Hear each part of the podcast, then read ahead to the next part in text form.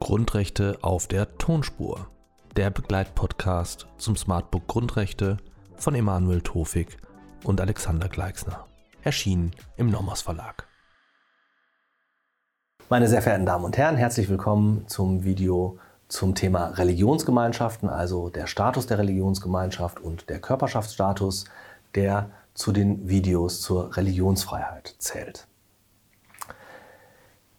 Die Frage, was eine Religionsgemeinschaft ist, spielt eine zentrale Rolle im Verfassungsrecht, weil unter anderem die Gewährleistung der korporativen Religionsfreiheit, über die wir im Video zur Religionsfreiheit gesprochen haben, an diesen Rechtsbegriff anknüpfen. Ebenso knüpfen zahlreiche weitere Normen, etwa Artikel 7 Absatz 3, die Veranstaltung des Religionsunterrichts oder Artikel 137 Absatz 5 Satz 2 Weimarer Reichsverfassung in Verbindung mit Artikel 140 Grundgesetz die Verleihung der Status äh, einer Körperschaft öffentlichen Rechts an den Religionsgemeinschaftsbegriff an. Auch in weiteren einfach gesetzlichen Normen spielt der Begriff der Religionsgemeinschaft immer wieder eine Rolle. Und da es sich um einen verfassungsrechtlichen Begriff handelt mit weitreichenden Konsequenzen, wollen wir uns diesen hier im Einzelnen einschauen. Ist Religionsgemeinschaft ein Rechtsstatus? Religionsgemeinschaften bilden einen zentralen Bestandteil des religiösen Lebens. Und die Frage, was eine Religionsgemeinschaft ist, wurde unter anderem in der Bahai-Entscheidung geklärt. Da hat das Bundesverfassungsgericht mehrere lange Jahre umstrittene Fragen ähm, vorgelegt bekommen und konnte zu diesen Stellung nehmen. Ich zitiere wörtlich aus der Bahai-Entscheidung aus dem Jahr 1991. Zwar können nicht allein die Behauptung und das Selbstverständnis, eine Gemeinschaft bekenne sich zu einer Religion und sei eine Religionsgemeinschaft, für diese und ihre Mitglieder die Berufung auf die Freiheitsgewährleistung des Artikel 4 Absatz 1 und 2 rechtfertigen. Vielmehr muss es sich auch tatsächlich nach geistigem Gehalt und äußerem Erscheinungsbild um eine Religion und Religionsgemeinschaft handeln. Dies im Streitfall zu prüfen und zu entscheiden, obliegt als Anwendung einer Regelung der staatlichen Rechtsordnung den staatlichen Organen, letztlich den Gerichten, die dabei freilich keine freie Bestimmungsmacht ausüben, sondern den von der Verfassung gemeinten oder vorausgesetzten, dem Sinn und Zweck der grundrechtlichen Verbürgung entsprechenden Begriff der Religion zugrunde zu legen haben. Diese Begriffsbildung ist perpetuiert worden, ist unterstrichen worden in jüngeren Entscheidungen, zuletzt zu den sogenannten Pastafari. Das werden wir in der Vorlesung eingehender erörtern. Die äh, Verfassung und das einfache Recht knüpfen zahlreiche Vergünstigungen an den Begriff der Religionsgemeinschaft, auch wenn der Begriff der Religionsgemeinschaft keinen eigenen Rechtsstatus oder gar eine Rechtsform begründet. Auch hier darf ich die oben genannte Entscheidung zu den Bahai zitieren. Dort heißt es zur religiösen Vereinigungsfreiheit, Zitat, zur Religionsfreiheit im Sinne des Artikel 4 Absatz 1 und 2 Grundgesetz gehört auch die religiöse Vereinigungsfreiheit, wie sie sich aus dieser Bestimmung in Verbindung mit den einschlägigen durch Artikel 140 Grundgesetz einbezogenen Weimarer Kirchenartikeln ergibt.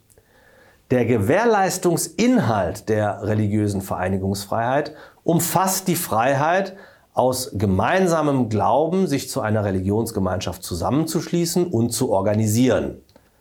Das nennen wir korporative Religionsfreiheit.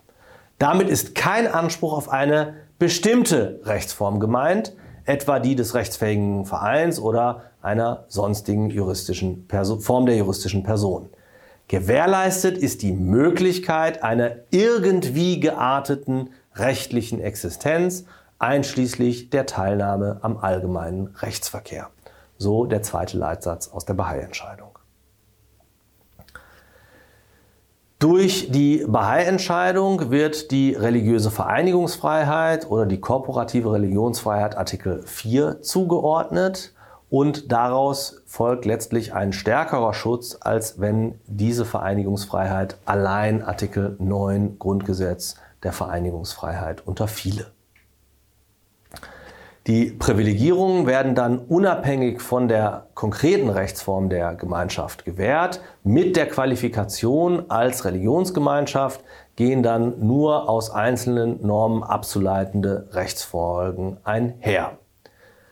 Anspruch auf die Verleihung der Körperschaftsrechte, wie sie Artikel 140 Grundgesetz in Verbindung mit Artikel 137 Absatz 5 Weimarer Reichsverfassung verbirgt, ähm, ergeben sich aus der Qualifikation als Religionsgemeinschaft nicht. Jedoch ergibt sich der Anspruch auf eine, irgendeine Rechtsform.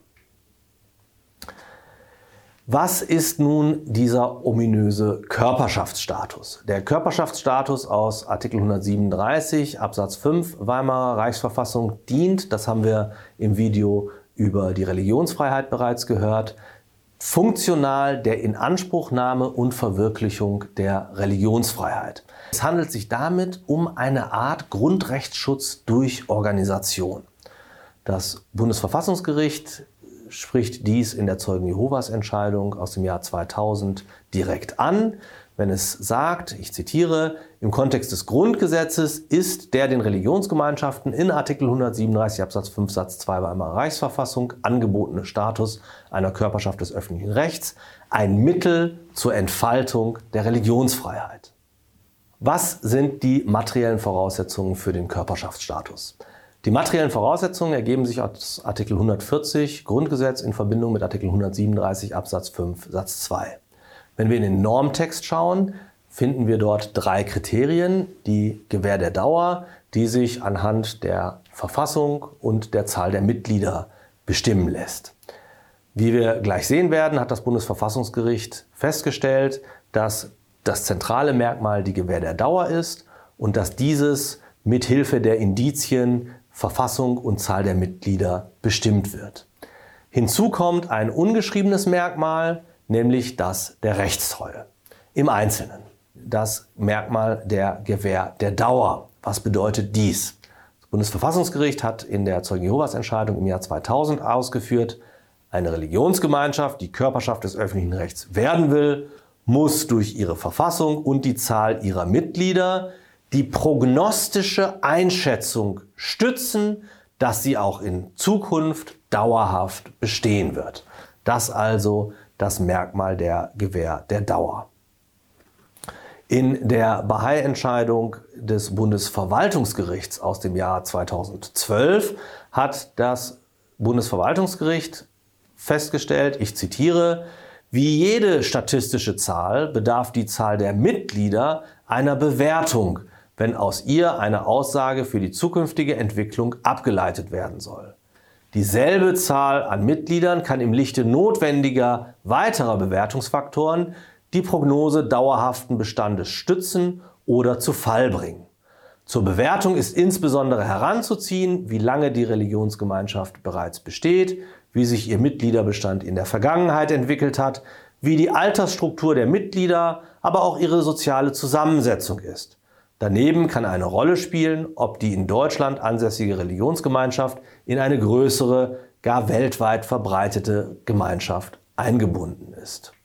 Hinzu tritt das ungeschriebene Merkmal der Rechtstreue, wie es vom Bundesverfassungsgericht in seiner Rechtsprechung entwickelt wurde. Ich möchte hier wieder die Zeugen Jehovas Entscheidung aus dem Jahr 2000 zitieren. Sie das heißt, die Religionsgemeinschaft muss die Gewähr dafür bieten, dass sie das geltende Recht beachten, insbesondere die ihr übertragene Hoheitsgewalt nur in Einklang mit den verfassungsrechtlichen und den sonstigen gesetzlichen Bindungen ausüben wird. Die Verleihung der Körperschaftsrechte und des Körperschaftsstatus erfolgt grundsätzlich durch die Länder.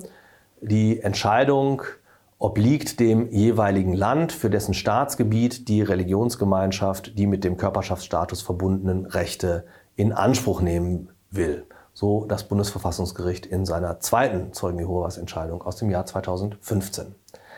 Daher kann gegebenenfalls eine sogenannte Zweitverleihung erforderlich sein. Auch hier möchte ich aus dieser zweiten Zeugen Jehovas Entscheidung zitieren.